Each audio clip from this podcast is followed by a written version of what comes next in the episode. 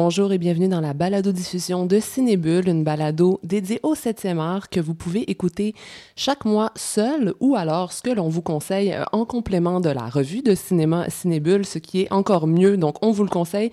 Je m'appelle Zoé Protage, je vous accueille dans cet épisode de février, euh, en plein cœur de l'hiver, où quelques phares de cinéma euh, s'allument heureusement pour nous réchauffer. Donc je serai votre animatrice en cette prochaine heure qui sera vraiment bien chargée en sujets pour ce mois de février, en information, en en opinion et en débat. Oui, une nouveauté, un débat aujourd'hui. Donc, je serai accompagnée de plusieurs de mes collègues de la rédaction de Cinébule aujourd'hui. J'ai devant moi une belle table pleine. Donc, tout d'abord, Michel Coulombe qui fait sa première apparition dans la balado. Euh, bienvenue, Michel. Oui, je suis le nouveau. Le petit nouveau, le petit nouveau. On va être gentil avec lui, on va l'accueillir avec beaucoup d'enthousiasme. C'est gentil. Ton sujet sera également une nouveauté, un format de chronique euh, qu'on n'a pas encore expérimenté dans la balado, donc la chronique, mettons, anniversaire, si l'on peut dire, euh, ou comment le passage des années nous amène à revisiter un film euh, qui pourrait être un film méconnu, euh, aller rechercher, mettons, une petite perle un peu oubliée de l'histoire du cinéma. Mais dans le cas qui nous occupe aujourd'hui, on n'est vraiment pas dans la petite perle oubliée, mais on est plutôt dans le grand film marquant. Oui, une lettre de l'alphabet. Une lettre de l'alphabet, la dernière. Il s'agit de Z de Costa Gavras qui fête donc cette année ses 50 ans. Donc on va en discuter ensemble tout à l'heure. J'ai aussi avec moi autour de la table Frédéric Bouchard et Ambre Sachet. Bonjour Frédéric. Bonjour. Bonjour Ambre. Allô. Alors de votre côté, vous allez nous parler de deux films, euh, l'un qui est actuellement à l'affiche, euh, l'autre tout prochainement. Euh, Ambre, tu es allée voir euh, Everybody Knows d'Asghar Farhadi, donc réalisateur euh, iranien, notamment du très célèbre Une séparation. Everybody Knows a notamment ouvert le dernier festival de Cannes, donc en mai dernier. Tu nous en parleras sous peu. Et Frédéric, toi, tu nous présenteras le second long métrage d'Éric Morin, donc qu'on aime bien ici à Cinébule. Nous sommes Gold, qui connaîtra sa grande première au RVQC sous peu avant de gagner les salles régulières. Donc voilà. Et en fin d'émission, euh, nous aurons un débat, donc que nous espérons enflammer, concernant le petit dernier d'un réalisateur qui sent un peu le soufre. Euh, j'ai nommé euh, Monsieur Gaspard Noé. Donc, Climax sera bientôt visible pour tous après un passage par le circuit festival. Alors, la manière Gaspard Noé a-t-elle encore frappé ou bien est-ce un coup d'épée dans l'eau? Êtes-vous passionné, émerveillé? Êtes-vous en colère? Ou êtes-vous tout simplement profondément ennuyé par Climax? Donc, on va échanger nos impressions à chaud euh, avec moi, Frédéric, Ambre, mais aussi euh, avec Jean-Philippe Gravel qui est venu tout spécialement pour l'occasion. Bonjour Jean-Philippe. Bonjour. venu pour parler de Gaspard Noé. Mais avant tout, cette édition de février de la balado-diffusion de Cinébule fera place à nos euh, cinéastes québécois qui sont en lice pour les Oscars euh, dans la catégorie court-métrage de fiction. Euh, c'est Éric Perron, notre rédacteur en chef, qui est allé les rencontrer euh, pour récupérer leurs propos et impressions sur cette grande aventure hors norme. Donc, vous pouvez les entendre dans quelques instants. C'était notre sommaire pour cette édition de février. Bienvenue dans la balado-diffusion de Cinébule.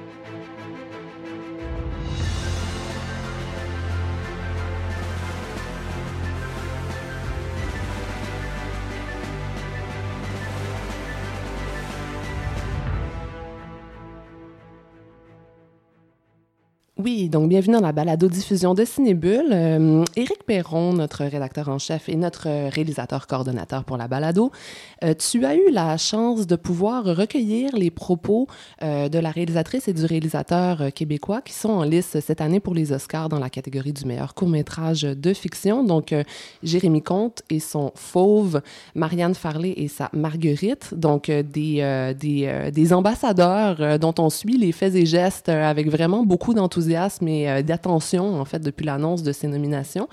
Euh, je te laisse présenter, en fait, les rencontres que Ben, tu as vues avec nos chers courts-métragistes. Je- J'aurais aimé ça les rencontrer. mais en fait, l'idée, c'est que je voulais, euh, je voulais qu'on qu'on puisse avoir leur témoignage le plus près possible de la cérémonie. Et comme c'est demain, donc euh, on enregistre le, le 23 février.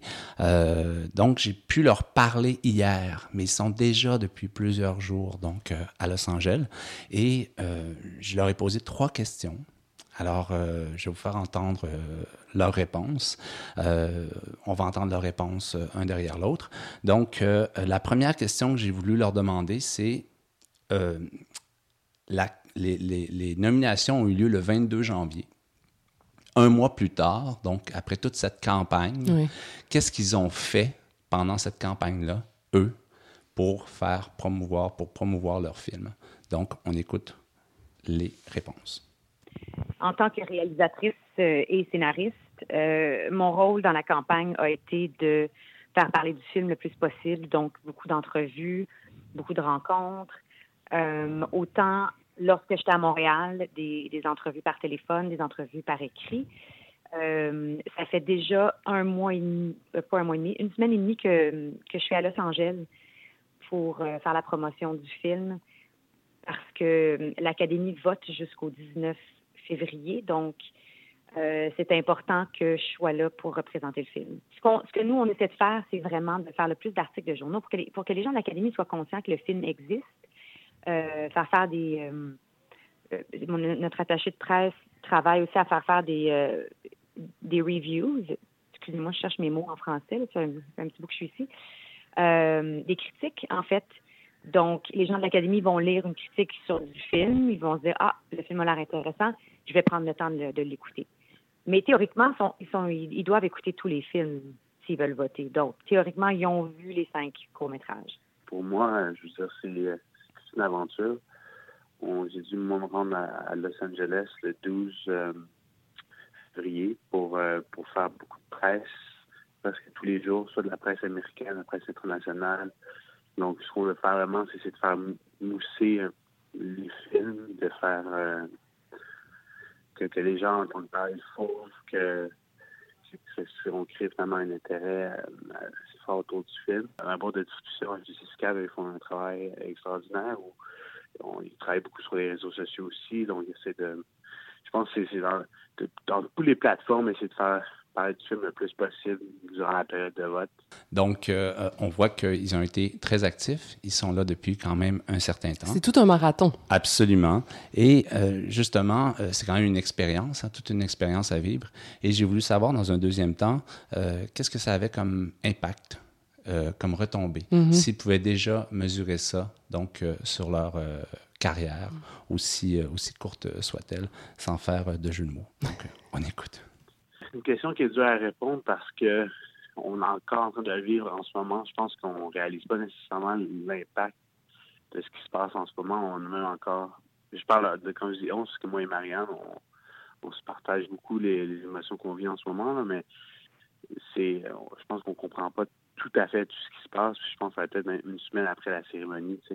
Euh, je pense que moi, personnellement, je me sens ultra privilégié de faire partie un peu de, de cette sélection avec tous films extraordinaires, des, réalisateurs extraordinaires, ça me permet de faire des rencontres tellement euh, inattendues puis enrichissantes d'être ici. Euh.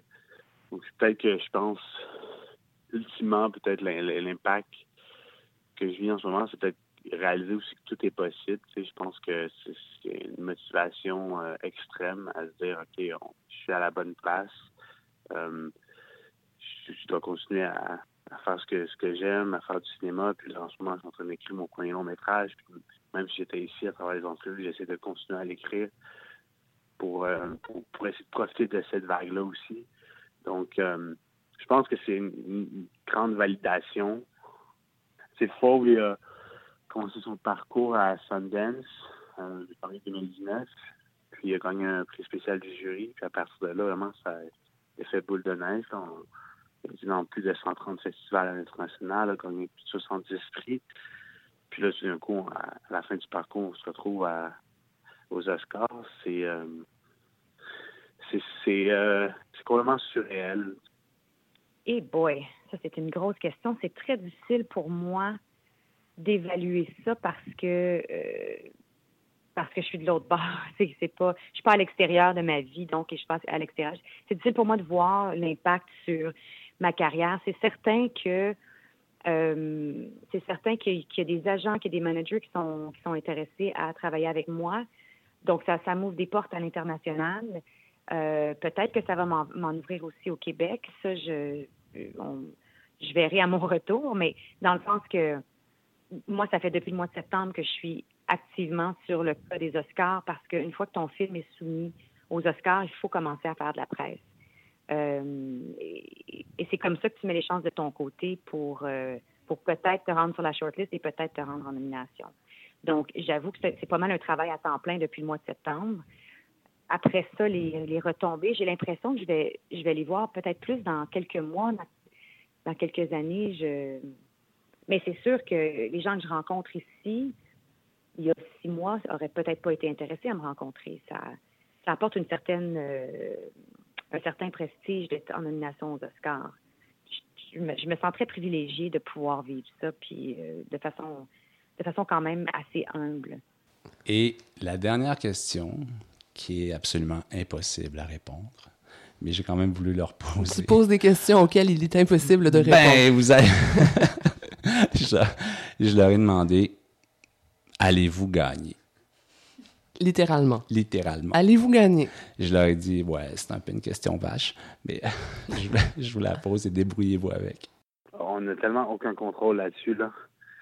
Je, je pense que les, membres de l'Académie vont faire leur choix, puis euh, à partir de là, euh, à partir de là, je pense que ça va être le, gagnant qui doit se faire. Et je pense que l'Académie, euh, c'est très politique aussi. Euh, je pense que la, sélection dans laquelle mon film se retrouve, il va aussi avoir un impact sur le, choix que, les, les, membres de l'Académie vont choisir. ça dépend. Est-ce que un membre peut avoir mangé le matin puis se passe quelque chose dans sa vie, elle regarde des films, puis un regard différent. Je pense que l'art est tellement subjectif que on se retrouve dans cette compétition-là, comme si c'était un sport, mais au bout du compte, euh, on, parle toujours de, films. Donc, pour moi, je me trouve super vainqueur en ce moment. Je pense que ce serait la cerise sur le sommet de gagner. Hey boy, j'ai aucune idée. Sincèrement, j'ai aucune idée. Je sais qu'il y a des prédictions qui disent que Marguerite est en, en bonne posture. Je, très, très sincèrement, les, les cinq films sont très forts. Et les prédictions, ça reste des prédictions. C'est pas. Euh, le film pourrait gagner comme le film pourrait ne pas gagner, puis je serais pas surprise d'un bord ou de l'autre. Il n'y a pas de. Non, je n'ai pas la certitude du tout, du tout que Marguerite va gagner. Absolument pas. C'est vraiment de, rester sereine. J'essaie de rester très groundée parce que on peut se laisser emporter dans cette folie-là. Euh, moi, je vais revenir chez moi et il n'y a rien qui change, là. Ma vie, ma vie va continuer. Puis oui, ça va peut-être m'ouvrir des portes, mais je vais prendre le temps de prendre les bonnes décisions aussi euh, parce que je ne veux pas me laisser emporter par cette, euh, cette tornade qui est, qui est les Oscars. voilà. Alors, est-ce que vous pensez que ça ne va pas changer sa vie? Néanmoins, l'un et l'autre, à jamais, euh, verront leur nom associé à nommer euh, aux Oscars. Peut-être l'un euh, ou l'autre verra aussi son nom associé à gagnant d'un Oscar. Et ça, effectivement, c'est quelque chose qui se perpétue chez les Oscars. Par ailleurs, on, parlait des pronostics. ils donnent tous Marguerite, ou à peu près tous, hein, ceux qui font des pronostics aux mhm. États-Unis, comme gagnant. Néanmoins, c'est une catégorie où les pronostics ne valent rien. Parce que euh, quand on parle des acteurs, du meilleur film, réalisateur, il y a eu tant de votes avant, les BAFTA, les SAG, tout ça. Euh, on peut effectivement dire, bon, puisque les acteurs ont déjà voté pour telle personne, ben, leur poids... Mais il y, a une tendance qui se dessine. Oui, c'est 20 du vote va déjà à telle personne, plus ou moins, et puis telle autre, et tout ça. Là, c'est l'humeur du moment. Ce qui caractérise Marguerite, puisque c'est euh, le film qui est donné comme favori, c'est que c'est le seul des cinq qui ne met pas en scène des enfants. Euh, les quatre autres, effectivement, tournent comme fauves mm. autour d'enfants, dans des modèles différents. Le film irlandais, américain, espagnol et ce film québécois qui est Fauve, qui est effectivement une bête à concours hein, depuis sa sortie près de 70 prix, autour de 70 prix, comme il le disait, c'est quand même considérable. Donc là, il y a une visibilité qui est assez exceptionnelle. Puis les gens peuvent voter hein, dans cette catégorie-là en disant qu'ils ont tout vu, mais ils n'ont pas à le prouver. Ouais, Donc, euh, bon, il y, y a de l'aléatoire aussi. On connaît un tel, on l'a rencontré. L'autre soir, elle, a- elle avait l'air sympathique quand même. Mais c'est un peu ce qu'elle dit d'ailleurs, euh, l'importance des rencontres et des gens qui acceptent de te rencontrer parce que justement tu étais ce, ce, ce sésame de, de, de, de, de, de devenir une personne qui mérite d'avoir l'attention plus qu'une autre. Il n'y a pas d'Oscar sans campagne, Ouais, quelle exact. que soit la catégorie. Mais, mais c'est pour ça que c'est vraiment intéressant de cueillir leurs euh, leurs propos vraiment juste avant, parce que la réponse, bon, ça, ça, sera, ça sera sous peu, dans quelques heures, mais euh, leurs propos restent, restent pertinents au-delà du résultat. Donc, euh, Absolument. donc voilà. Ben, bonne chance à Jérémy Comte, bonne chance à Marianne Farley, et puis euh, réponse sous peu.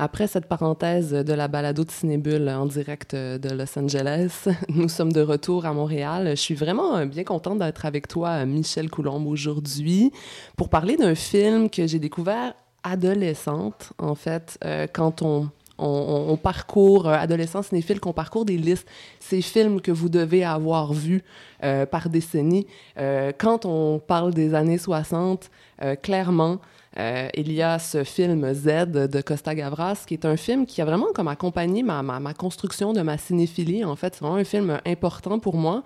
Euh, on parlait en plus des Oscars il y a quelques instants. Bon, ben Z a remporté euh, en 1969 l'Oscar du meilleur film étranger. Donc, on fête actuellement ses 50 ans.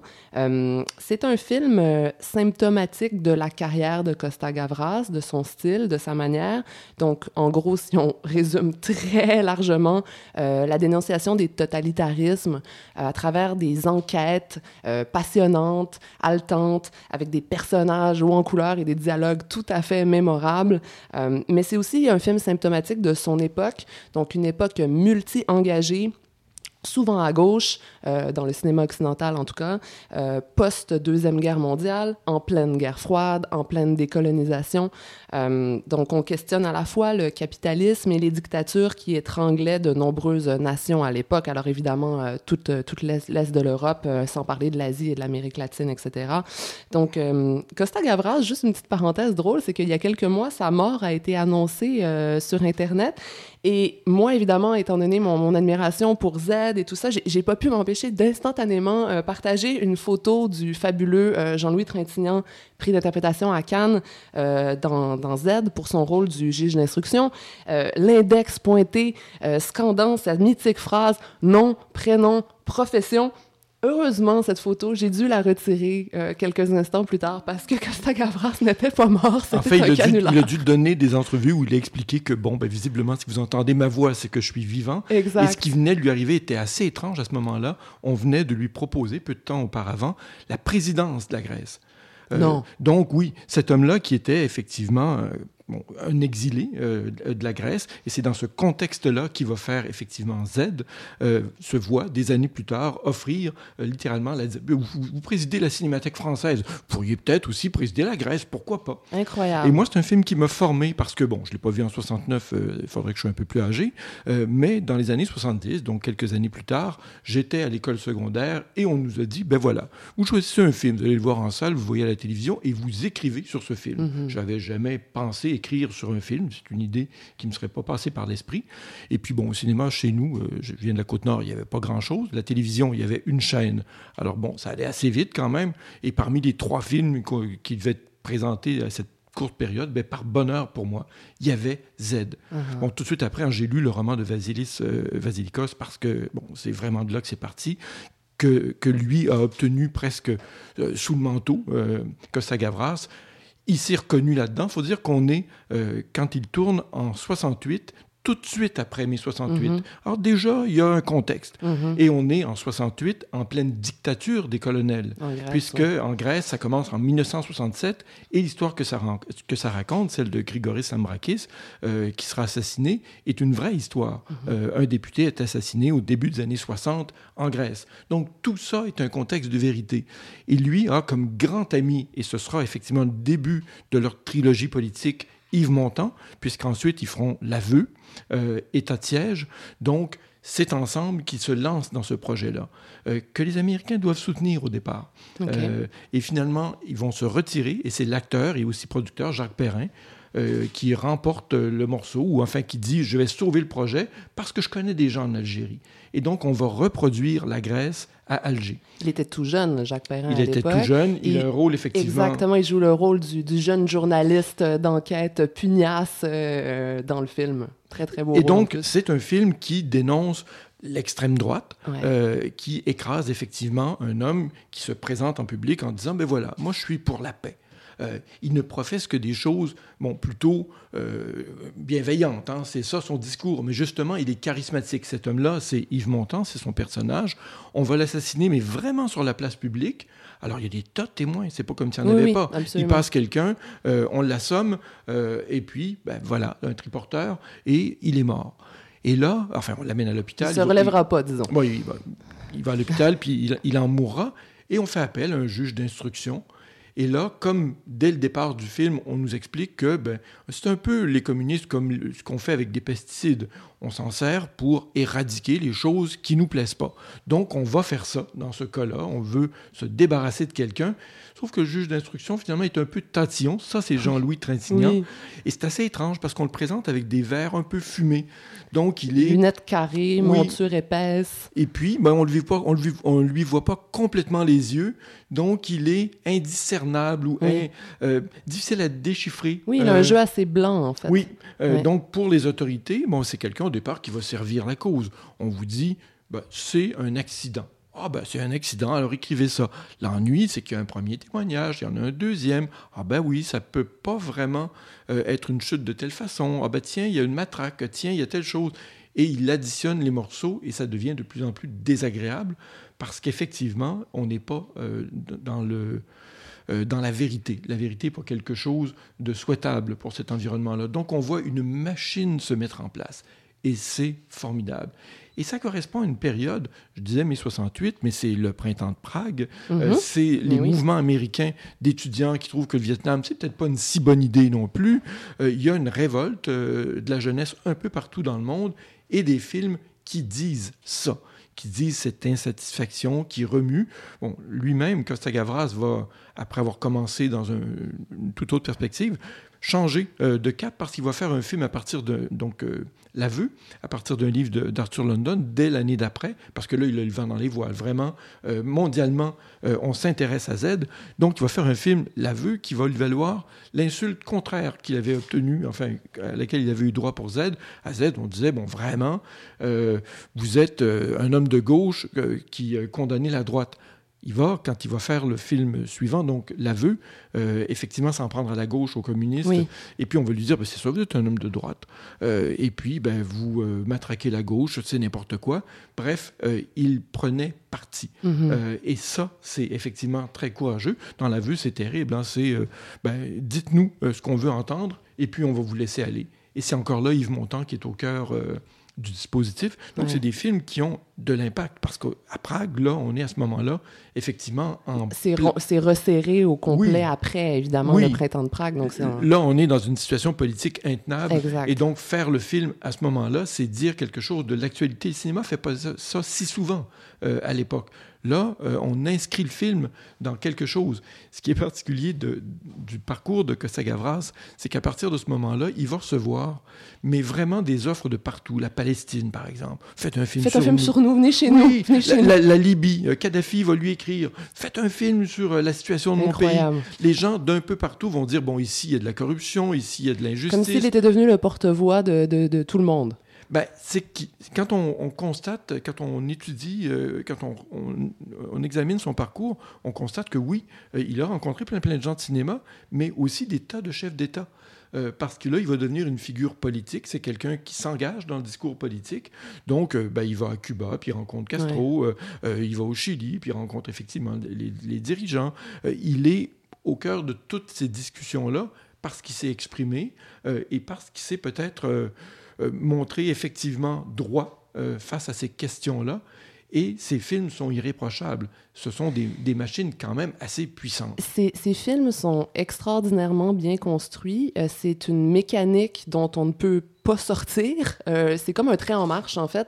Et, euh, et, je voulais revenir sur la séquence d'introduction, la séquence d'ouverture du film où on a ce, ce, ce, général, ce colonel, en tout cas, ce, haut gradé militaire. Disons un colonel parce que c'est en Grèce. Hein, exactement. donc, donc haut gradé militaire qui fait sa démonstration, tableau à l'appui, comparant les gens de gauche ou le socialisme, le socialisme à cette, au mildiou. Donc, cette, cette pourrissure qui s'abat sur les récoltes et qui donc suce le sang des nations et le, en ôte le, le, pain de, de, la bouche des enfants. Et il faut l'éliminer. Exactement. Et la ah. démonstration, en fait, est, est, est énorme, mais ça marche. Et c'est ça qui est, c'est ça qui marche avec Z aussi. Oui, parce qu'il dit aux gens qui sont là, qui, qui écoutent, et évidemment on écoute, hein, c'est une situation euh, où on n'a pas, on n'est pas là pour émettre une opinion.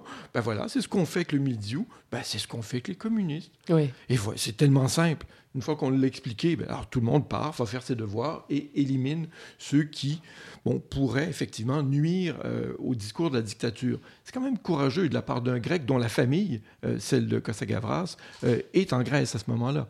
Euh, donc, il peut y avoir effectivement euh, bon, des mesures prises contre les siens. Mhm. Euh, il prenait des risques en faisant tout ça.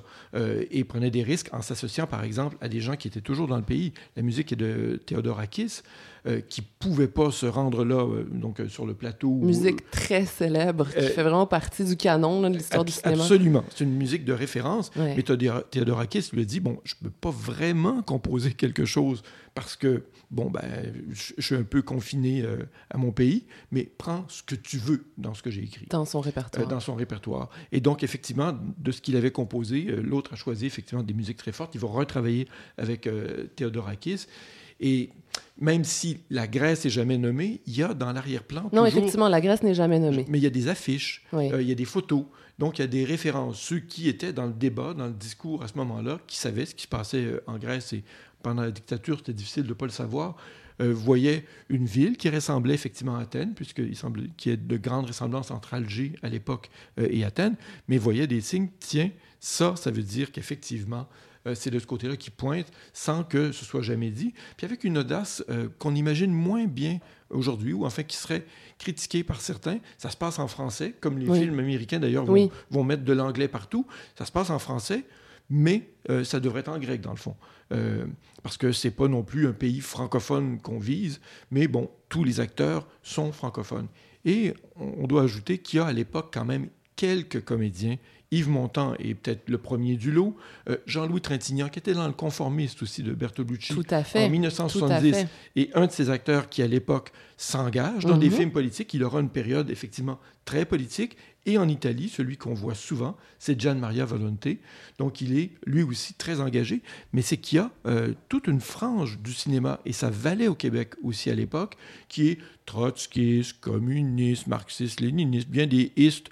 Bon, euh, c'est des chapelles et des factions, mais des gens qui sont tous à gauche mm-hmm. euh, et qui se servent du cinéma d'une façon ou d'une autre. Denis Arcan était sûrement dans ce courant-là. Quand il a fait On est au coton, par exemple, ben, il, était, il s'inscrivait dans ce courant de gens qui prenaient les moyens du cinéma pour parler euh, des rapports de classe, pour parler de la société qui les entourait, pour dénoncer aussi, parce qu'ils avaient euh, grandi dans ce, dans ce, dans ce discours euh, de dénonciation, qui est très, très fort à la fin des années 60, début des années 70. Après, ça va quand même un peu s'éroder. Et la fin du film est extraordinairement forte. Euh, donc, d'abord, il y a cette séquence du nom-prénom profession où, en fait, le juge d'instruction rabaisse euh, les généraux qui l'appellent un par un à son bureau et les rabaisse à être de simples citoyens, en fait, à décliner leur, identité. Et évidemment, chacun est de plus en plus fâché et ça, le rythme s'accélère et la musique embarque et tout le monde crie de plus en plus fort. Il y a vraiment une manière euh, qui fait monter la, la, tension et on a vraiment l'impression, à ce moment-là, c'est impossible de ne pas être emporté, le spectateur. On se dit, on se bat pour la liberté nous aussi. ça, marche, la manière marche énormément. On va gagner. Exact. Et je crois que c'est aussi pour ça qu'un film comme Z peut toucher des, ciné des cinéphiles en formation, des, des, des, des, adolescents. Je pense qu'il y a cette espèce de force. Euh, des fois, on parle du cinéma engagé de d'autres décennies, puis on se dit, ah, la manière a vieilli, euh, c'était grossier, etc. Dans le cas de Z, euh, il y a vraiment cette espèce d'énergie, cette, cette sincérité qui, qui, qui, va vraiment droit au cœur, je trouve. Et même si le film a été mais vraiment bien accueilli aux États-Unis, euh, Costa Gavras a eu des offres de studio, euh, mais vraiment nombreuses à partir de là. Il va travailler souvent avec les Américains, Missing par exemple, mais c'est pas le seul film, Music Box, tout ça. Euh, il y a quand même des phrases audacieuses parce qu'ils sont partis de ces choses horribles qu'on disait, euh, bon, de, de, dites du mal. Si, si vous, vous, battez votre femme, si vous savez pas pourquoi. oui, elle, elle le sait. oui, elle, elle le sait. Bon, ça, c'est une phrase ignoble. Eux, ils étaient partis de cette phrase et c'est dites du mal des Américains si vous savez pas pourquoi eux le savent. Euh, donc, vraiment, cette idée que les Américains tirent les ficelles un peu partout dans État de siège. Géopolitique, oui, dans la géopolitique. Et effectivement, il avait observé en Grèce la présence euh, d'un de ces une de ces personnes du milieu consulaire avec une fonction en principe anodine, mais qui en faisait davantage. Et ce sera le sujet euh, d'état de siège qui tournera donc euh, en Amérique latine, qui se passe en Uruguay, euh, où il y a comme ça, et c'est toujours montant, un homme qui est kidnappé, enlevé, et qui n'est pas aussi anodin euh, que sa fonction pourrait le laisser entendre. Euh, parce que là, il est question de torture, il est question euh, de toutes ces exactions dont les Américains ont été moult fois accusés quand un régime leur déplaisait. C'est pas une chose qui a complètement mhm. disparu, il faut bien le dire. mais donc, même dans ce, dans ce cas-là, où, où, le film a vraiment eu un bon accueil aux États-Unis, il y avait une pointe, par exemple, à l'égard des Américains. On dit du mal des Américains. Vous ne savez pas pourquoi eux le savent. Ils sont toujours quelque part dans le décor.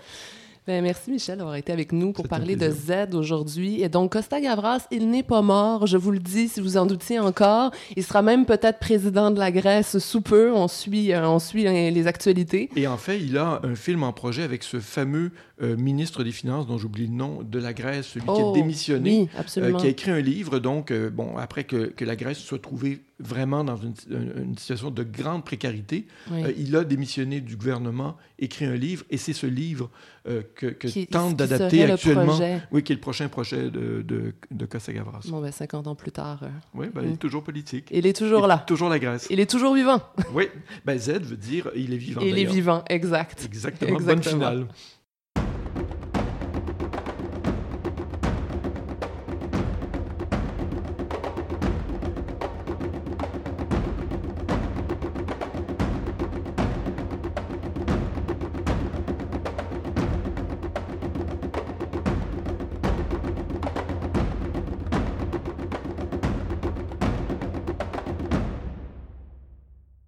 Rebienvenue dans la balado-diffusion de Cinébule et nous allons maintenant consacrer euh, un segment à des sorties euh, actuelles, donc déjà ou prochainement en salle. Donc on va débuter avec euh, Everybody Knows d'Asghar Farhadi avec Ambre Sachet. Bonjour Ambre. Allô? Donc Asghar Farhadi, réalisateur iranien dont la carrière s'est internationalisée suite à l'immense succès mondial qui a été remporté par une séparation en 2011. Donc ensuite il a tourné Le Passé en France en 2013 et maintenant, son huitième long métrage, donc Everybody Knows, Todos lo saben, c'est une production majoritairement espagnole. Oui, tout à fait. Mais c'est du coup le deuxième film réalisé euh, en dehors de l'Iran, donc euh, huitième euh, long métrage, et puis avec bien sûr des grosses têtes d'affiche. Les deux plus grandes stars espagnoles. Voilà. Bah, en fait, qui de mieux pour représenter le couple, qui est un des thèmes phares du réalisateur iranien, donc Penelope Cruz et Javier Bardem, qui sont euh, bah, dans la vraie vie aussi, donc forcément la chimie euh, fonctionne à l'écran. Euh, c'est l'histoire, en fait, Everybody Knows, tout le monde le sait, c'est l'histoire de Laura, Penelope Cruz, qui revient avec ses deux enfants dans sa famille en Espagne, au cœur d'un vignoble. Donc elle, elle habite en Argentine. Son mari est resté là-bas. Elle revient avec ses deux enfants pour le mariage de l'une de ses sœurs. Euh, donc tout va bien, euh, les festivités vont bon train et tout à coup, euh, le soir de la noce, le, le courant est coupé et sa fille disparaît. Donc sa fille adolescente qui s'appelle Irène. Et là, euh, on va lancer les recherches pour la retrouver. Euh, donc évidemment, c'est un petit village euh, en région, donc tout le monde se connaît. on ne comprend pas pourquoi elle a disparu, puisqu'on on soupçonne personne dès le début. et Laura va être aidée de son ex-amoureux qu'elle retrouve au village, qui lui est en couple aussi aujourd'hui, donc chacun a fait sa vie qui est joué par Javier Bardem. Euh, donc son nom c'est Paco et euh, en fait on va suivre ça va être un peu euh, on revient à des thèmes phares en fait du réalisateur Mhm. donc la famille le couple les secrets un peu cachés qui vont refaire surface donc Oui. ici ça va vraiment être un prétexte cette disparition ben, en Pour fait, aller creuser C'est ça, dans les histoires de chacun. Et... Oui, bah, on voit en fait que ça a été fait assez souvent aussi dans, dans son cinéma. Donc, soit une séparation d'un couple, un divorce, une disparition, ça a été fait dans, euh, à propos euh, d'Ellie, qui a Mhm. été euh, aussi un film assez phare, même si c'était pas son premier, mais qu'il a, qu'il a beaucoup poussé pour être connu. C'est un prétexte qui va révéler les natures et surtout la morale de chacun. Donc ici, ce qui est assez intéressant, c'est que tout le monde va finir par être soupçonné. Dans la Mhm. famille, on se connaît, puis petit à petit, il va y avoir des choses cachées, des choses qu'on dit pas, des non-dits. Euh, et, et ce qui va être au centre du film, c'est pas vraiment, euh, oui, c'est la recherche, mais on va dire qu'on va pas voir le côté euh, de la disparition. Ça va plus être le passé entre Laura et son ex qui va refaire surface. Donc on se rend compte que chacun a refait sa vie, mais que finalement, il y a des choses euh, qui n'ont pas été dites, ou alors qui restent encore à dire en- entre les deux. et que ce passé serait peut-être lié à, ce qui- à la situation actuelle. Peut-être, voilà, mais on Voilà. va pas en dire trop pour, Non, euh, pour pas spoiler. Euh, moi, ce qui est assez marrant, c'est que je trouve qu'il y a un semblant de comédie au tout, tout, tout début du film. Oui, justement, j'allais te questionner sur le ton, en fait. Bah, c'est ça, en fait, la comédie, c'est quelque chose qu'on retrouve pas du tout euh, de base dans, dans le cinéma d'Asghar Farhadi. Mais ici, on- on- dans le, surtout la scène du mariage, au tout début, c'est très coloré. Il y a des personnages. Euh, très très colorés et puis euh, la, la scène du mariage est très très bien filmée. Euh, justement il y a, il y a une personne qui est euh, engagée pour euh, filmer avec un drone. Donc euh, tout le monde danse tout le monde chante. Enfin on, on se demande vraiment comment ça peut euh, d'un moment à l'autre euh, basculer.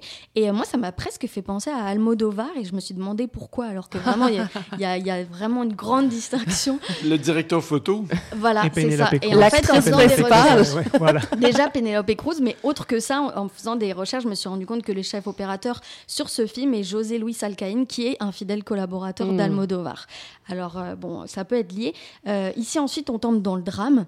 Mhm. Mais ce qui est intéressant, c'est que, et, et encore une fois, ça revient à plusieurs de ses précédents films, c'est le drame, mais sans tomber dans le mélodrame. Et c'est là où c'est euh, c'est un très bon point du film. Par contre, là où, pour moi c'est pas assez exploité, c'est surtout les acteurs. En fait, euh, euh, Penelope Cruz, elle, elle joue euh, donc la mère, on la voit dans quasiment toutes les scènes du film, euh, mais je la trouvais très peu exploitée en tant qu'actrice parce que justement, bon, elle est dépitée, évidemment, sa fille a disparu. Mhm. Mais il y a vraiment tout un panel d'émotions que, moi j'attendais en tout cas en allant voir le film et qui n'était pas là. Et c'est surtout euh, Javier Bardem, donc euh, l'ex-copain, qui lui va vraiment s'impliquer euh, dans la recherche de la jeune adolescente Irène et qui va plus être au devant de l'affiche en fait dans les actions qui sont faites, etc., les recherches. Mais depuis sa, sa présentation en ouverture de, de Cannes, les, les échos sont plus ou moins favorables, Ouais. contrairement con- concernant le Mais film. Il n'a pas été, il a pas il a été été bien reçu à. Cannes. Et depuis, mettons, son, son, son, son trajet est, pas, est un peu, euh, un Ouais, peu ouais. heurté. Mais en fait, il y a quelque chose, en, en réfléchissant, moi j'ai revu ces films récemment et je me suis dit, qu'est-ce qui fait qu'il est moins fort que les autres? Pour Oui, moi, c'est vraiment pas le plus fort euh, de tous ces films. Et, et une chose qui est très intéressante, c'est que dans les autres films, il y avait toujours un enjeu de morale euh, qui laissait en suspens. Et ici, j'ai l'impression que c'est presque trop facile. À la fin, il y a une révélation ou deux, et puis voilà. Et en fait, on, on sort pas de la séance avec plein de questionnements sur euh, Ce qui était tout à Telle fait le cas avant. le client notamment. Énormément de zones d'ombre, de questionnements. Ouais. Mais est-ce que tu penses pas aussi qu'il y avait toute une partie, parce que c'est un film, dans les autres films de Faradi aussi, c'est- souvent un noyau, la famille, trois, quatre personnages. Là, il y a ça aussi, mais on a une galerie de personnages autour. Ouais. Puis ça expliquerait aussi pourquoi tu trouvais peut-être que Pénélope Cruz Ouais, était peut-être pas... je- ça rejoint, ça rejoint tout ouais, à fait ouais. une de mes pensées, c'est que pour moi, plus ça va vers les autres personnages, sur est-ce que c'est lui, est-ce que c'est lui, c'est des fausses pistes. Puis finalement, on, on reste pas sur le cœur du problème, la nature.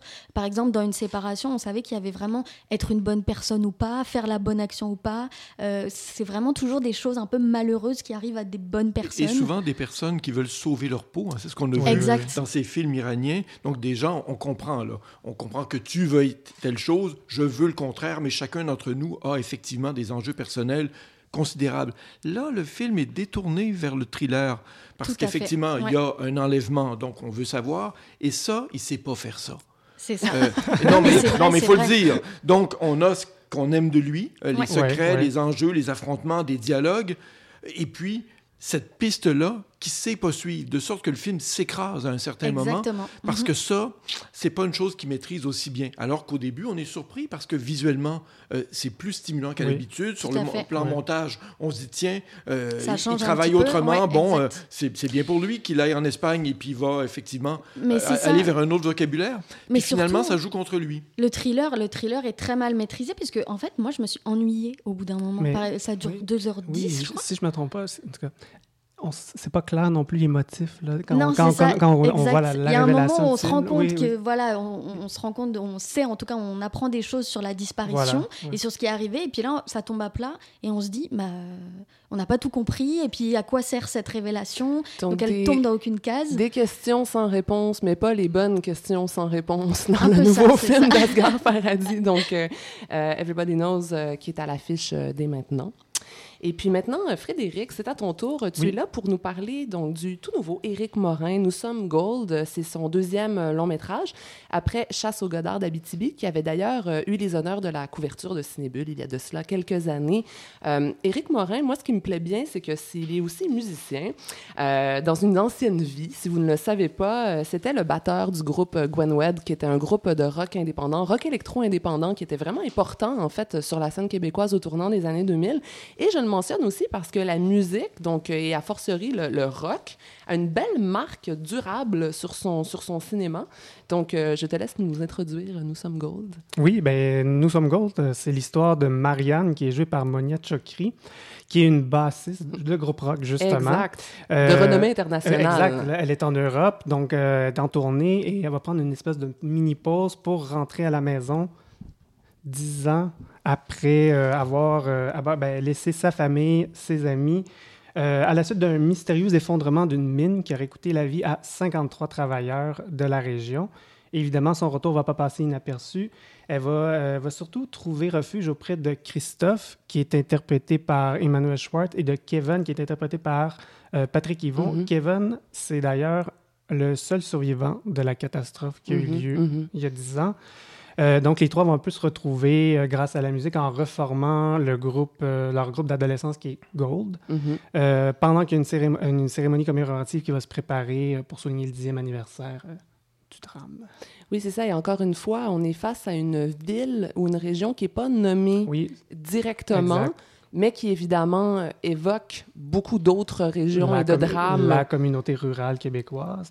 Mais euh, ça, ça, c'était, intéressant que, parce que dans la chasse au Godard de BTB, la région était nommée. Là, on est, on est plus dans justement le, le, drame plus général. Puis ça, ça permet encore, malgré tout, à, à Morin d'aborder les questions de, de- d'identité, Mhm. de rapport euh, Mhm. au territoire, puis tout ça. Euh, mais bon, euh, je, je sais que le thème de, de- de- du, du- la prémisse du film, qui est un peu celle d'un personnage qui retourne au bercail Oui. pour affronter son passé, Le c'est retour super, de la fille pas c'est prodigue. super reculé, mais peut-être parce que moi-même étant un enfant, un adolescent qui a quitté le bercail aussi, Oui. moi je suis toujours prêt, toujours partant pour ça. Donc moi j'ai embarqué. euh, mais Donc, quand euh, tu reviens chez toi, c'est spectaculaire, c'est ça? pas- Il se passe c'est pas- toujours quelque chose. C'est pas spectaculaire comme Il ça, revient mais pas seulement après c'est un attentat, C'est euh, des récits qui me parlent toujours. Ok. Je pense- probablement que je suis pas le seul à vivre, à, à- Non, non, avoir aussi. oui, voilà, c'est ça. Donc c'est des récits qui me parlent toujours. Mais ce que j'ai aimé dans, dans Nous sommes Ghosts, c'est qu'il y a vraiment un le récit, le, pas le récit, il y a le, le, le, le, de- le- le deuil de Marianne qui est juxtaposé au deuil collectif. Oui, exact. Et euh, ça, c'était intéressant parce qu'il il, il- il pose quand même des questions intéressantes sur comment vivre le deuil. Puis, euh, parce qu'on a Marianne qui, qui est en colère, qui a, un- qui a un, un refoulement, famille un lui en refou- un veut. refoulement émotif. Il y a un peu de cynisme aussi dans quelques scènes, de la tristesse. Mais c'est- voilà, c'est, c'est- c'est- c'est- je trouvais ça intéressant. Moi, j'ai trouvé que Éric Morin, dans son premier film, qui est un très, très joli film que j'aimais énormément, euh, là, il prenait une, vraiment une ampleur, mais un- un- une grande ampleur. Et on, avec Nous sommes Gold, j'ai l'impression qu'on touche un peu à euh, ce qu'on cherche toujours, en fait, le grand film populaire qui pourrait Ah rallier oui. les gens. Euh, on parle tellement de grandes émotions dans ce film, des personnages sont très attachants, les performances d'acteurs sont assez grandioses, Euh, l'histoire brasse des grands thèmes, donc la famille, la culpabilité, Oui. la communauté, la filiation. Donc, j- j- j- je crois qu'on en tout cas, ce film pourrait être ce- les le film populaire qui Oui, pourrait vraiment fait. rallier les oui. suffrages. Ah oui? Oui. Non, en fait, je- je- ce que j'aime bien, c'est que le film est ambitieux. Ce qui me plaît Oui. le plus, parce que je trouve le film un peu mou, moi. Bon, Ah oui? Ah oui? Oui, je, Oui, je ok. trouve qu'il y a de la mollesse dans, Oui. dans, dans la, dans le montage, peut-être, dans l'interprétation, dans la tension dramatique. Quelque chose qui n'est pas abouti. Bon, ça, je, je vais être honnête. Ce qui m'intéresse le plus, c'est que on en a vu des tas, des films sur des musiciens. C'est tellement narcissique. Parce que, ben oui. Mais il y a un rapport super nostalgique encore Non, qui là, je rejoins. non, Ouais, oui, j'allais oui, positif. ça, oui. ok. Enlève-moi pas le peu de possibilités que j'ai de me montrer gentil. Mais non, mais c'est qu'effectivement, c'est très narcissique. C'est, je veux faire de la musique, on, on en fait ensemble, puis finalement, tu prends toute la place, alors j'en prends ombrage, et puis on est fâché, on connaît un succès, on se sépare, et puis tu tombes dans la drogue. Bon, ce sera toi. Euh, et puis bon, etc. Et c'est un peu toujours, c'est très narcissique. Alors que là, euh, ce groupe, euh, cette personne qui revient, ça s'inscrit effectivement dans une dynamique de deuil, Mhm. euh, une dynamique Mhm. régionale, Oui, de, de- de délocalisation. Bon, on est ici, mais on pourrait être ailleurs euh, parce que bon, la mine s'agrandit. Euh, oui, on, on a pris des mesures et voilà, on va faire un petit cérémonial, puis ce sera réglé. Vous allez jouer une musique, hein, Oui, oui, puis on va vous payer et tout. Donc, il y a cette histoire-là, effectivement, celle des, euh, des musiciens, de leur retrouvailles, qui est un, un truc, un air assez connu, il faut bien le dire. Mais quand on le place dans cette perspective-là, ça lui donne de l'épaisseur, ça lui donne un Tout à fait, intérêt oui, oui. une valeur supplémentaire. Donc, ça, je trouve que c'est la force de ce film-là. Il y a une inscription régionale. Euh, il y a effectivement, au-delà des retrouvailles, des choses qui n'ont pas été comprises. Il y a quelqu'un Ouais. qui s'est enfui, donc euh, qui, qui est en décalage de 10 ans sur le deuil de Oui, tout exact, le monde. oui, oui. Et, et même si euh, Éric Morin, je, je- je- je sais qu'il ne veut pas nécessairement inscrire toute son œuvre dans une histoire abitibienne et tient à, à- à sortir un peu de ça. Ben, là, c'est là quand même. Exactement. Oui. C'est encore là, mais c'est fort aussi. C'est aussi ça qui amène sa, sa- sa force et son identité. Euh, on n'est pas, on n'est pas moins fort parce qu'on est de quelque part. non, tout à fait, absolument. Donc là, pour moi, c'est un film abitibien, puis Ouais. c'est tant mieux. Mais il y a aussi le- le- la, la, fois- la question du trio dans le film aussi, qui moi je trouve qu'il est quand même très réussi. Mhm. Parce que dans, dans La chasse au Godard, c'était un, un triangle un peu. Un triangle amoureux, dynamique de oui. triangle amoureux. Là, c'est vraiment une dynamique. Bon, on a des, on a des tentatives, disons, de, de briser la dynamique de l'amitié dans le film. Mais c'est toujours ramené. Marianne va toujours couper les élans des deux garçons. Puis il y a vraiment une dynamique d'amitié que je trouve intéressante aussi, qui était, qui était là dans le film.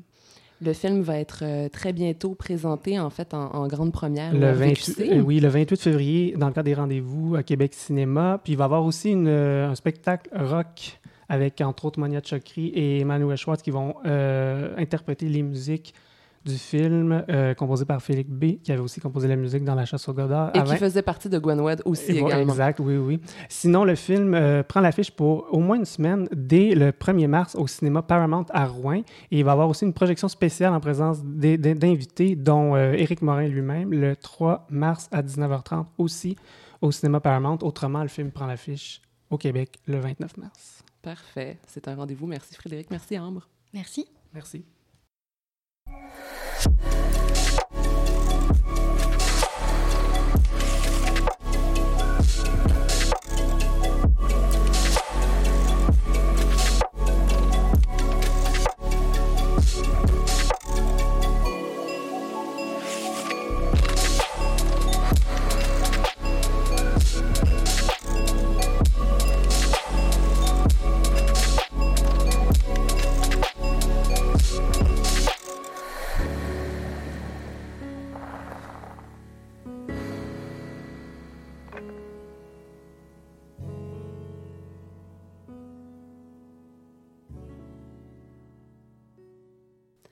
Je l'annonçais en tout début de cette balado-diffusion Cinébule. Nous allons avoir un débat aujourd'hui. Euh, on a parlé en novembre dernier de Lars von Trier. Donc, euh, ces cinéastes qui font réellement débat, ils sont tout de même rares. Donc, on en tenait un avec Lars. On en tient un autre avec Gaspard, Gaspard Noé, évidemment, euh, auteur de Seul contre tous, d'Irréversible, de Enter the Void, de Love et maintenant de Climax.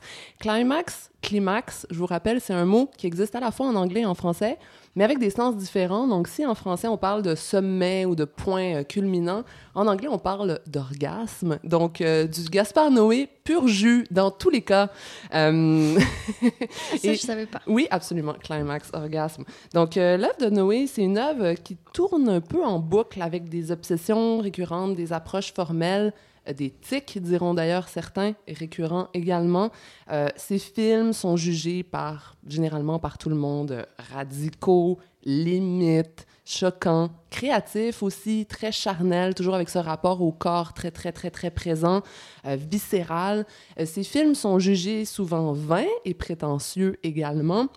Il fait partie aussi, lui-même, de, de cinéastes un peu rockstar, avec ses admirateurs qui vont les suivre jusqu'au bout et d'autres qui sont carrément allergiques à sa manière. Euh, je suis sûre qu'on a un petit florilège de toutes ces impressions et de ces sentiments autour de la table. Donc, j'aimerais qu'on débute par euh, dire en quelques mots notre rapport au cinéma de Gaspard Noé. Je me lance en premier. Pour moi, il fait partie de cette catégorie de créateurs à qui je donne sans cesse une chance, tout en le regrettant amèrement à chaque fois.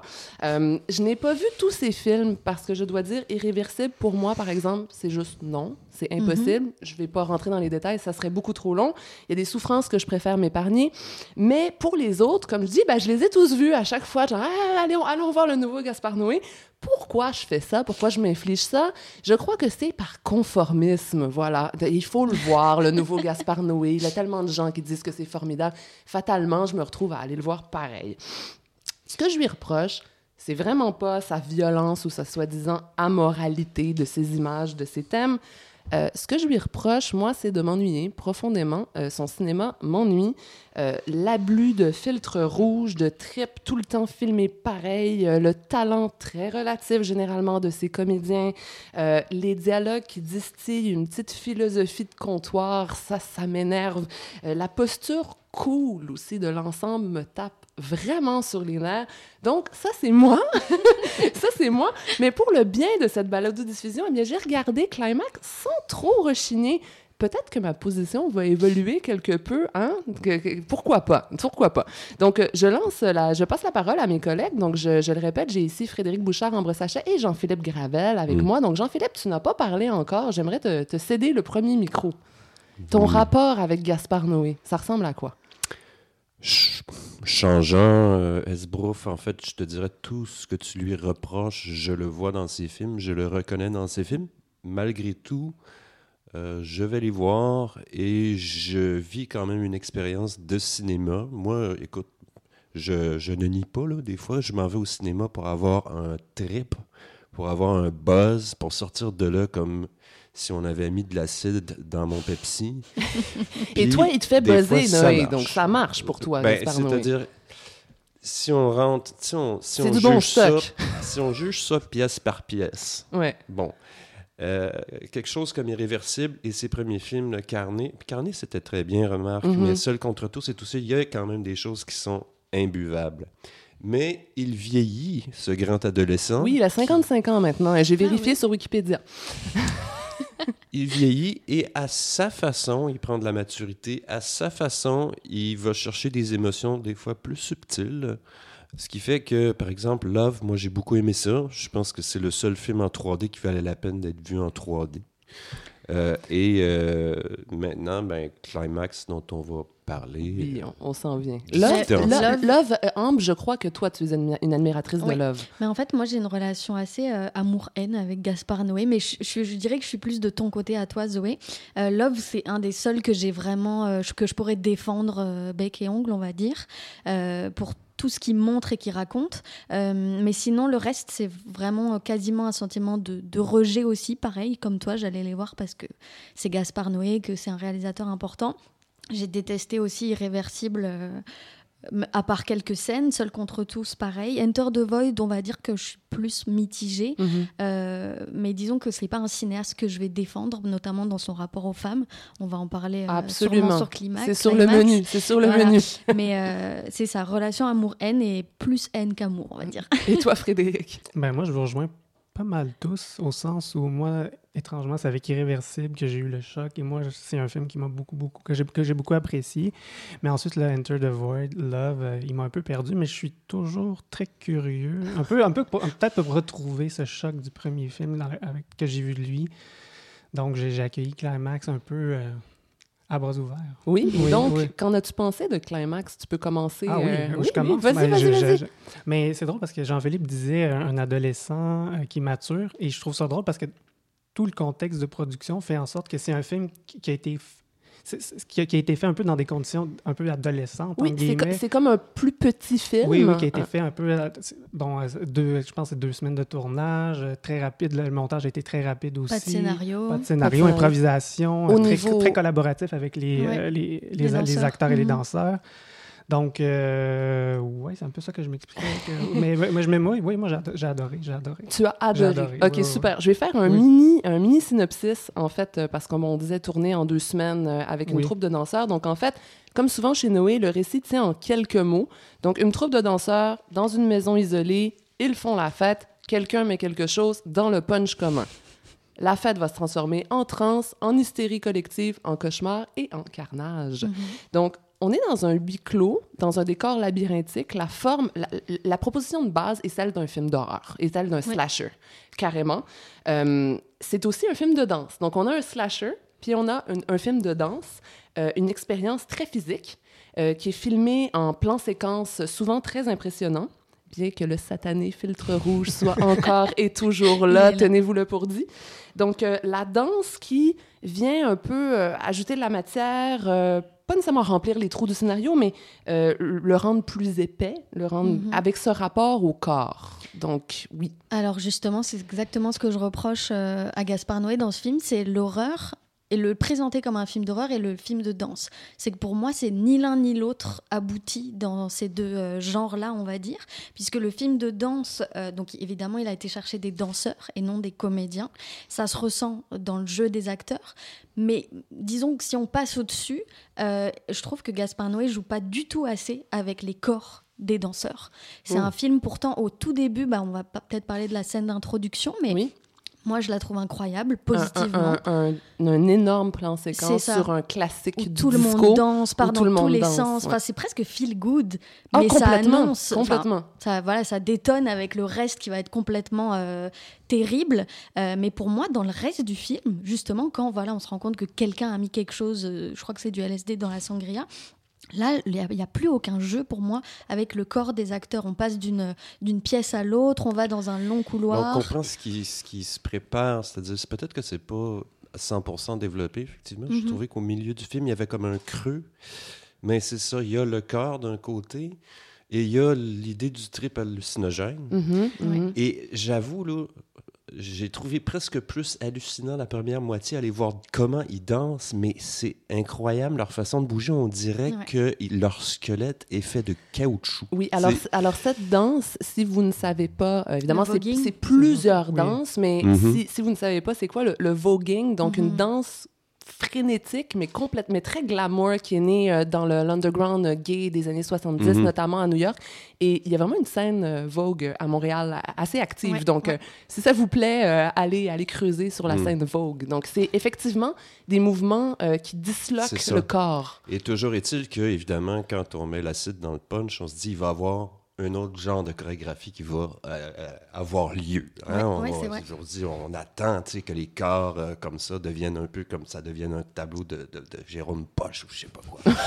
Euh, et, et ça, peut-être que c'est. Et là, peut-être qu'il rentre un peu dans ces tics, comme essayer, comme le premier plan du film, la télévision, avec toutes les DVD, les titres Oui, DVD, oui, tu oui. vois, Possession. Il y a un moment, clairement, où une fille bad trip, elle reproduit à, presque à 100% la crise. La fameuse de- scène dans d'Isabelle le métro d'Isabelle Adjani dans Possession d'André Voilà. Julavski. Exact, tout à fait.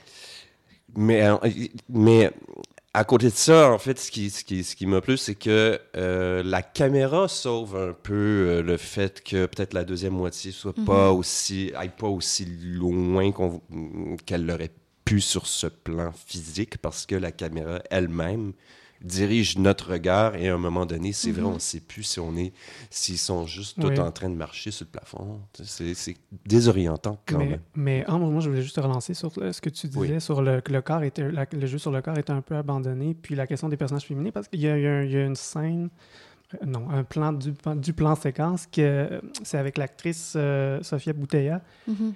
À un moment donné, on la, il la suit, puis on la, on la retrouve toute seule dans une pièce, puis là, il y a vraiment une espèce de jeu euh, avec le corps. Ça, ça pour toi, ça, ça. Ah si, si, Oui, justement, oui, oui. ça, ça, ça m'a beaucoup plu, mais je trouve que c'est vraiment pas abouti dans le reste du film, même par rapport aux autres personnages. On se rend compte quand, quand euh, on passe au second moment, donc tout le monde commence à passer aux différentes étapes des effets euh, de la drogue, il y en a plein qui restent dans la salle principale, puis on sait pas trop ce qu'ils font, on les voit pas tant que ça, donc effectivement on la suit parce que la caméra est d'un point de vue comme si on était une personne dans la soirée, mais même quand euh, à un moment il y a des plans bon, qui sont censés être assez drôles, mais sur deux personnages à chaque fois, et puis là on a un plan sur deux hommes, c'est clairement l'apologie du viol. Euh, donc ça, ça m'a complètement sorti du film, euh, puisque c'est deux garçons qui parlent. Bon voilà, on a l'impression qu'on est euh, avec eux, qu'on se passe un verre. Puis deux personnes par personne qui se parlent sur d'autres personnes de la soirée. Euh, et puis il y a deux, voilà, deux garçons qui parlent et puis qui disent euh, des choses complètement atroces. Euh, donc moi, ça, ça m'a bah, ça m'a complètement coupé et, Et- ça m'a ramené aussi à Et ça, plein re- d'autres films. ça revient à plusieurs fois. Tu te dis, ils ont terminé. Et ensuite, on Ah revient oui, sur ça- eux. ça- dis, un coup de marteau non, sur, on euh, revient sur eux encore à 4-5 reprises. Donc, euh, c'est clair que moi, je voulais comprends pas t'entendre du tout là-dessus. l'utilité justement en plus de cette scène en fait dans le contexte. C'est sûr que ça revient à, à Irréversible sur la femme, à, à plein d'autres films de Gaspard Noé. Donc on, on se demande ce que ça fait là, même par rapport au propos du film de manière générale. Euh, pour moi, ça, ça, ça, vient même pas euh, justifier le propos du film sur euh, justement les conséquences de la drogue, puis l'homme poussé à l'extrême, puisque c'est ça aussi le, le but du film, c'est montrer comment l'homme est quand il est complètement désinhibé. Enfin, l'homme ou la femme de manière générale, avec un grand H en fait. Donc là, il a réussi à te choquer, Gaspard. Oui, mais même après, il m'a fait bailler. Donc en fait, puisque les tics reviennent, et puis finalement, euh, c'est les mêmes dans, dans tous les films en fait. C'est, c'est, c'est- moi ce que je comprends pas, c'est qu'on finit, c'est, c'est Gaspard Noé qui finit par être conformiste, comme tu disais tout à l'heure, puisqu'il Oui. se renouvelle pas Mais oui. dans sa propre Mais provocation. il se renouvelle pas, mais il, ép- il épouse, sa, sa, sa, sa- sa mi- sa mise en scène épouse le- le- son, son, son, son sujet qui est, qui est les danseurs. Sa caméra, c'est ce qui se passe à la fin. Moi, moi j'ai vu ça comme ça, c'est que la caméra devenait elle-même une, une chorégraphie en suivant, en suivant les corps à la fin. Donc moi, je, je l'ai plus vu comme ça. C'est peut-être pas un renouvellement, mais une nouvelle façon de, de voir sa mise en scène. Moi, moi je l'ai plus vu comme ça. Ah ouais. Ça me paraissait, oui, de dire qu'il fait du surplace avec ça, je, je trouve pas parce que justement les conditions de production, euh, tu sais, Mhm. le, le fait justement d'être, d'assister à quelque chose qui a été euh, réalisé assez spontanément, Oui. Euh, qui a été, euh, tu sais, bon, ça me semblait tourner avec une petite caméra peut-être, euh, sur un drone, quelque chose comme ça. Puis euh, l'effet des orientations, on ne sait plus quand est-ce que les plans commencent, quand est-ce qu'ils finissent Oui. et tout ça. Puis comme de, de- de- de boucler ça assez vite. en huis clos comme ça, je, je trouve que ça, ça apporte une brique. une- Moi, je compte aller le voir en salle. non? Je, je veux dire, on l'a pas, je ne l'ai pas vu dans ces, dans ces conditions-là. Deuxièmement, je dois dire par rapport à, à- à- à la critique que tu fais, euh, bon, euh, euh, par rapport à peut-être l'apologie du viol ou des, des- des affaires sexistes, il y, a- il y a un problème, c'est que je, je- je ne comprenais pas les dialogues. Je- je- J'entendais pas très bien. en fait, je, là, que- je suis d'accord, c'est vrai, c'est vrai. Moi non plus, oui. Ouais. tu sais, le- je, trouvais que comme les paroles étaient enterrées, tu sais, et que, dans, et que ben, quand on voit ça dans un festival puis qu'il y a des sous-titres, ben, ça règle pas mal la question puis ça clarifie pas mal Toi, de toi choses. Frédéric, tu étais à Cannes cette Oui, oui, année oui, oui. et euh, le film était à la quinzaine des réalisateurs. Il a été très bien accueilli. Oui, oui, oui. Puis c'est- c'est c'est- c'est très curieux. Ben, J'ai une anecdote là-dessus parce que j'ai fait la queue pour aller le voir. Oh! C'est- Et c'est parce qu'il y avait vraiment littéralement un buzz pour le Oui, film. oui, ben c'est Oui, Gaspard oui, Noé, oui, là. oui, oui, oui, oui. On en Puis, sort oui, non, mais puis euh, c'est le seul que j'ai pas pu aller voir parce que Oh. euh, c'était plein. Donc Ok. c'est- c'était juste pour l'anecdote. Mais oui, il y avait vraiment. T'as entendu les Oui, gens. oui, oui, on, on- en entendait. là. Oui, oui, on entendait parler du film. Ben- Posi- positivement. Peut-être, peut-être que justement, quand même, cette, euh, cette manière euh, plus resserrée, en termes de temps aussi, c'est plus resserré, c'est un film court, c'est un film, un film d'une heure et demie. Euh, Love, en tout cas, d'après mes souvenirs, s'étendait, s'étendait Ouais. bien Ouais. au-delà du deux heures. Euh, nouvelle jeunesse pour Gaspard Noé, peut-être. Ben, c'est aussi le film qui pourrait, tu sais, qui, parmi tous ces films, je pense, qui serait le plus, le plus à se rapprocher d'une cote générale. Oui, c'est vrai. Si un jour il fait un film qui va être coté 13 ans et plus, là, ça, ressemblerait à ça, parce que... Surtout si euh, on comprend pas ce que les deux mecs euh, se disent dans la conversation. Parce que tu parlais, au début, tu parlais de cinéma d'horreur. Moi, tout le long, j'appréhendais la première mort, oui. finalement, c'est pas ça qui se passe du tout. Mais c'est ça qui est, qui est drôle, puisque l'aspect film d'horreur, Gaspard Noé, il construit ses films sur ça. C'est comment l'homme s'autodétruit. Donc ça part du film catastrophe, tout va bien jusqu'à ce que tout aille mal. Mais puisque tous ces films sont basés là-dessus, moi je m'attendais à quelque chose de plus. Et du coup, j'ai pas été surprise en fait, puisque bah, tout va mal. Donc euh, en fait, on n'est pas surpris. Et à la fin, finalement, la violence, elle est davantage physique euh, que psychologique puisqu'on parle évidemment des effets de la drogue, etc. Euh, mais on, on, voit des choses qui sont, qui sont très ancré dans la violence physique et on dépasse pas euh, le premier propos en fait qui est de euh, bah voilà on a tous pris de la drogue et on est tous en train de partir complètement en vrille en fait. Ouais mais bon euh, quel tour de manège quand même. Je veux dire, ah oui, oui, oui non, mais l'expérience cinéma, je suis d'accord là-dessus. On peut regarder une montagne russe de loin, on voit les courbes et tout ça, mais quand même, quand on est dans le chariot puis qu'on se fait brasser à ça, ça, c'est, ça, c'est une excellente conclusion, Jean-Philippe. Merci pour cette conclusion. Donc, euh, sortie en salle de Climax de Gaspard Noé le 1er mars. Donc, euh, c'est ainsi que se termine cet épisode de février de la balado-diffusion de Cinébule, une revue de l'Association des cinémas parallèles du Québec, soutenue par les Conseils des arts du Canada de Québec et de Montréal. Euh, merci Michel Coulombe. Revoyez Z pour ne pas envoyer Costa Gavras dans la tombe trop vite. C'est un film qui vous marquera pour toujours, on vous le jure. Euh, merci Ambre Sachet, Everybody Knows d'Ascar Paradis présentement à l'affiche. Euh, merci Frédéric Bouchard. Donc Nous sommes Gold d'Éric Morin en première au RVQC, sorti en salle par la suite. Merci à Jean-Philippe aussi, Gravel également, d'avoir croisé le fer avec nous pour Climax de Gaspard Noé. Euh, merci à Éric Perron, réalisateur, coordonnateur, rédacteur en chef, d'avoir recueilli les mots de nos cinéastes québécois qui sont à Los Angeles à l'assaut des Oscars actuellement. Euh, un merci également à Georges Dimitrov pour notre thème musical. Donc, le mois prochain, euh, la balado-diffusion de Cinébule, ce sera très spécial car elle sera à plus de 450 km de Montréal, sur place au festival Regard au Saguenay. Donc, du, du contenu à la fois inédit et in situ. Donc, c'est un rendez-vous à ne pas manquer. D'ici là, bonne écoute.